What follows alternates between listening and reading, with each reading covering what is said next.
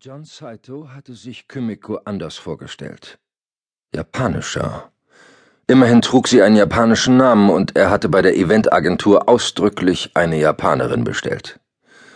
Bei näherer Betrachtung lag das wenig japanische Aussehen wohl daran, dass Kymiko sich, wie viele Japanerinnen, die Augen hatte operieren lassen, damit sie größer und westlicher wirkten. Ihr schwarzes Haar, obwohl nur ohrenlang, war im klassischen Stil frisiert und ihre Augen waren so dunkelbraun, dass sie beinahe schwarz wirkten. Der Blick dieser Augen jagte Saito einen wohligen Schauder über den Rücken. Kymiko verbeugte sich auf vollendete japanische Weise, die Hände flach auf die Oberschenkel gelegt. Konbanwa, Saito-san. Kymiko des. O genki desu ka? Perfektes Japanisch. Besser als sein eigenes musste Saito zugeben. Okay. Sie war Japanerin. Ohne jeden Zweifel. Guten Abend, Kymiko. Lassen Sie uns bitte Englisch sprechen. Setzen Sie sich. Möchten Sie einen Drink? Sie lächelte. Wenn es Ihnen gefällt? John Saito füllte zwei Gläser mit Whisky und reichte ihr eins, ehe er im Sessel neben ihr Platz nahm. Er fühlte sich nervös, was nicht nur daran lag, dass er neben einer außergewöhnlich schönen Frau saß. Er räusperte sich. Sie kennen sich mit der Teezeremonie aus? vergewisserte er sich. Die Frau neigte den Kopf und beugte sich leicht zu ihm hin, als böte sie ihm ihren Hals zum Kuss oder Biss dar. Der einzelne Ohrring, den sie trug, ein goldenes Ungetüm in Gestalt eines handtellergroßen Sterns, rutschte nach vorn, so dass er auf ihrer Wange zu liegen kam. Es sah zum Anbeißen aus. So des? So ist es.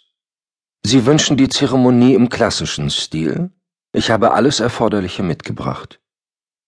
Die Frau deutete auf die Sporttasche, die sie neben dem Sessel abgestellt hatte, und musterte John von oben bis unten. Auch einen Kimono für sie. Ihr Englisch war ebenso perfekt und akzentfrei wie ihr Japanisch. Saito räusperte sich erneut. Ihre Agentur hat mir mitgeteilt, dass ich auch gewisse ähm, Extras buchen kann. Ich müsste es allerdings mit Ihnen persönlich absprechen. Wieder neigte sie den Kopf auf diese unnachahmliche Weise, die ihn, zusammen mit dem Blick aus ihren unergründlichen Augen, wahnsinnig antörnte. Er bekam eine Erektion. Hoffentlich sieht sie es nicht, dachte er. Aber wer konnte bei einer solchen Frau kalt wie ein Fisch bleiben? Ja, ich kann Ihnen Extras bieten, aber selbstverständlich zelebrieren wir nur die Teezeremonie. Sie zwinkerte ihm zu. Selbstverständlich. Saito lächelte erleichtert.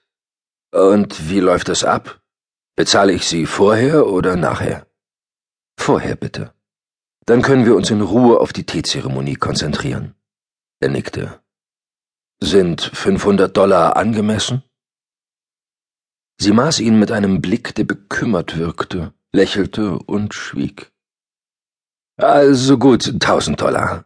Dafür will ich aber auch was Besonderes. Sie neigte anmutig den Kopf.